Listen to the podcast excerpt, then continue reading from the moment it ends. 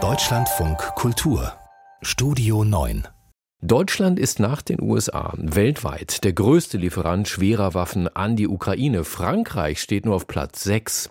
Und dennoch wird Berlin gerade ausgerechnet von Paris überholt im Rennen um, wer steht dichter an der Seite der Ukraine. Weil Präsident Macron ausgesprochen hat, was hier noch keiner zu Ende denken möchte. Sollte sich der russische Angriffskrieg ausweiten, wäre für Frankreich auch ein Einsatz westlicher Bodentruppen nicht ausgeschlossen. Aus Berlin Nina Amin. Freude im Kanzleramt über den französischen Präsidenten, das ist lange her. Ich freue mich natürlich, dass er heute wieder da ist. Emmanuel Macron ist der erste auswärtige Gast, den ich hier im Bundeskanzleramt in diesem Jahr empfange. Vor drei Jahren begrüßte Bundeskanzlerin Angela Merkel Emmanuel Macron in Berlin.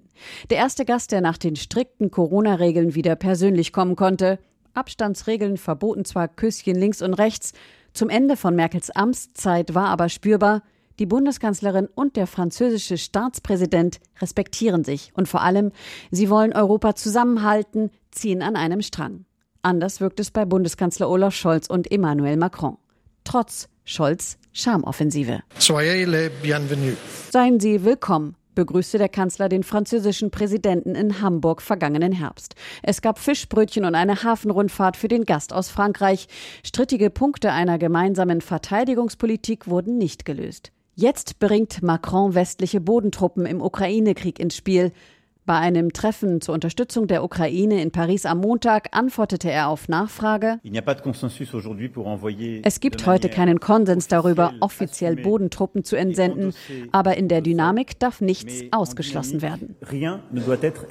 Scholz, der bei dem Pariser Treffen dabei war, stellte einen Tag später erneut klar, dass das, was von Anfang an untereinander und miteinander festgelegt worden ist, auch für die Zukunft gilt, nämlich dass es keine Bodentruppen, keine Soldaten auf ukrainischem Boden geben wird. Zwei Staatschefs, zwei Sichtweisen.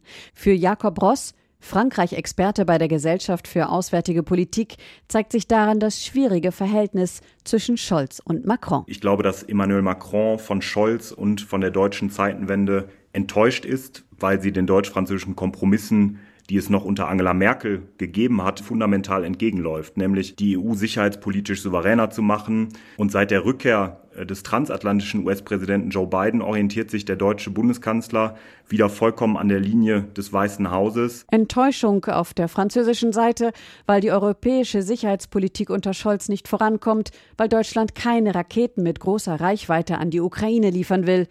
Zurückhaltung auf der deutschen Seite, seit Joe Biden im Weißen Haus ist. Diese Kombination hält Ross für problematisch. Seit zwei Jahren geht es für die Europäer äh, darum, Geschlossenheit zu demonstrieren und dass jetzt die guten Nachrichten, das französische Nachgeben bei der außereuropäischen Beschaffung von Waffen und Munition für die Ukraine zum Beispiel, dass das vollkommen überlagert wird, das spielt Putin sicherlich in die Karten. Der Frankreich-Experte Jakob Ross hofft, dass die zwei mächtigsten europäischen Staatschefs sich zusammenraufen und mehr als Team auftreten.